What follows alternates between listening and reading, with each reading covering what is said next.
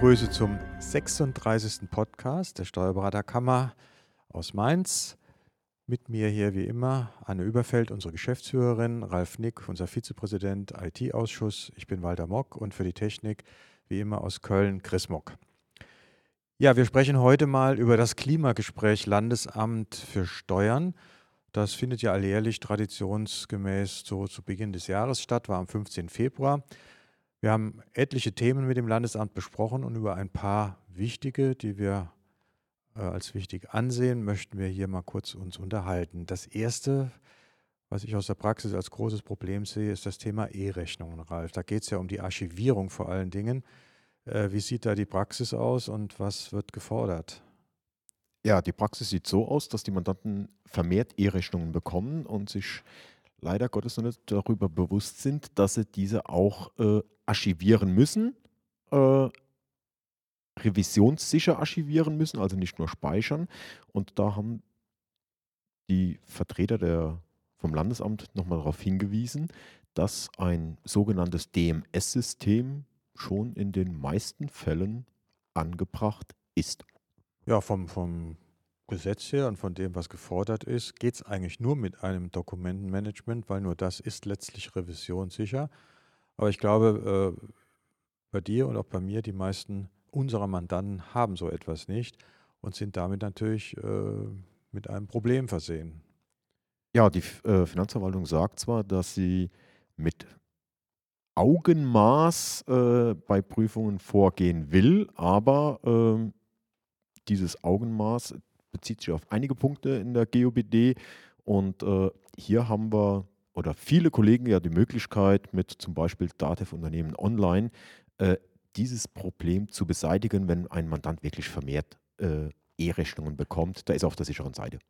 Ja, also das Fingerspitzengefühl ist zwar eine schöne Aussage und natürlich sehr vage und da kann man sich nicht drauf verlassen, insbesondere wenn bei Prüfungen mehrere Probleme auftauchen im formalen Bereich, sei es bei der Kasse oder sonst wo und man kann nicht erwarten, dass ich dann an fünf verschiedenen Stellen mit Fingerspitzengefühl äh, behandelt werde.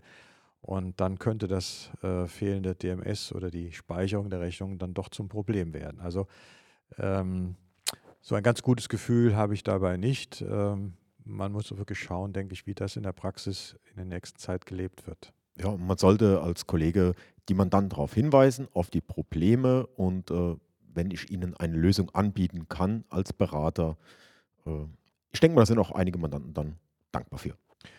Ja, das zu den E-Rechnungen. Weiteres Thema war natürlich die Kasse und hier habe ich, denke ich mal, zwei Punkte, die interessant sind. Äh, es wurde ja immer propagiert, es muss ein Zählprotokoll äh, erstellt werden und das heißt Zählprotokoll ja neben dem Kassenbuch, Kassenbericht. Ähm, das Geld muss gezählt werden. Also wie viele Scheine habe ich, wie viele 50er, 20er, wie viele Geldstücke, 1 Euro und so weiter. Das ist ja eine mehr als lästige Sache und wird, denke ich mal, in der Praxis von vielen trotzdem nicht gemacht. Und da gab es eine erfreuliche Änderung. Ja, ich muss das Geld noch zählen, aber das Zählprotokoll nicht. So ist es. Ich muss natürlich zählen, weil ich muss äh, letztlich einen Kassenstundabend machen ja. und abgleichen mit meinem Kassenbuch, ob das stimmt. Aber das Protokoll muss ich nicht mehr machen, weil am 16. Dezember der BFH entsprechend äh, ein Urteil erlassen hat, wo er gesagt hat, da sei er in einem Vorurteil falsch verstanden worden. Es ist also nicht mehr nötig und äh, soweit das propagiert wurde, können wir eigentlich hier etwas zurückrudern. Ja, wie gesagt, die Kasse muss gezählt werden, aber das Zählprotokoll, ja. so und so viel, ein Euro Münzen oder sowas, muss nicht aufbewahrt werden. So ist es. Also kassensturzfähig müssen wir sein. Ja, dann gab es das Problem, wir müssen ja jetzt diese Kassen haben, die alles aufzeichnen, Einzelaufzeichnen, speichern, also die große Anschaffungswelle äh, muss rollen bei vielen und da ist es so, dass viele zu spät bestellen. Also wer in 2017 erst die Kasse bestellt, der hat ein Problem, weil er dann zu Anfangs mit einer alten, unzulässigen Kasse arbeitet. Aber die äh, Industrie kann ja nicht liefern, zum Teil haben wir gesehen. Also größere Kassensysteme sind gar nicht lieferbar im Moment. Und da hat sich das Landesamt auch zu geäußert.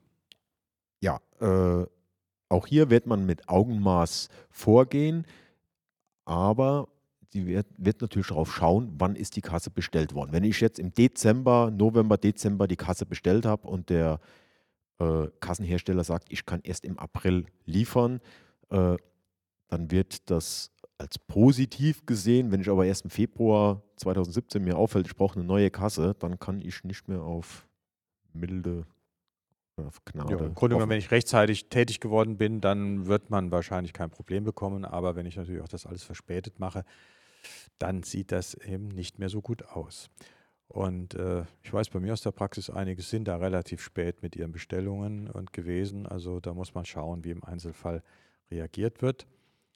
Ähm, ja, das waren die beiden Kassenthemen, die ich da aus dieser Sitzung als interessant fand. Was jetzt ab April neu ist, da wollen wir auch noch kurz drüber sprechen. Wir kennen ja alle inzwischen und hoffe ich, viele Kollegen wenden das auch, die Vollmachtsdatenbank mit dem Abruf der Daten. Ähm, da gibt es jetzt eine Neuerung ab Mitte April, Ralf. Ja, Vollmachtsdatenbank 2.0 und ja, ist Genau. wirklich so. Ähm, ab, zwei, äh, ab April werden die Vollmachten quasi äh, in, bei der Finanzverwaltung eingespielt, zusammen mit Ginster, beziehungsweise das Finanzamt kann jetzt aktiv sehen, der Berater hat eine Vollmacht für den Mandant. Die Vollmachten werden beim Projekt heißt Finanzamt, Ginster, da kommt Genau. das her. äh, wird beim Finanzamt eingespielt und da kann man nur an die Kollegen appellieren, jetzt nochmal vorher tätig zu werden und nochmal genau nachzuschauen, Anne. Ja, ja. Das Problem ist folgendes: Es entfällt, wenn man Neumandanten zum Beispiel anlegt, die 37-Tage-Frist. Der Mandant erhält also keine Rückfrage von der Finanzverwaltung, sondern es wird nach ein paar Tagen direkt die Vollmacht freigeschaltet. Der Steuerberater muss also sehr sorgfältig darauf achten, dass er selber dafür Sorge trägt, dass er die Vollmacht wirklich unterschrieben vom Mandanten bei sich im Büro liegen hat, nicht leichtfertig einfach Vollmachten freischaltet. Und umgekehrt muss er natürlich auch aufpassen, dass er nicht etwa noch Vollmachten hinterlegt hat, obwohl das Mandat schon bei einem anderen Steuerberater ist. Also quasi keine Karteileichen Genau. in der Vollmachtsdatenbank hat. Denn unbevollmächtigt die Vollmachtsdatenbank benutzen bedeutet Ordnungswidrigkeit. Und die sind sehr streng. Berufsrechtlich auch ein Drama. Und das ist natürlich jetzt mit dieser neuen Datenbank viel besser auch für die Finanzverwaltung festzustellen, Ganz als genau. bisher war. Ja. Insofern hat das jetzt eine viel größere Bedeutung. Also eigentlich war es immer wichtig, aber jetzt ist es natürlich äh, kritischer, wenn man da irgendwie nicht äh, das up-to-date hat in seiner Datenbank.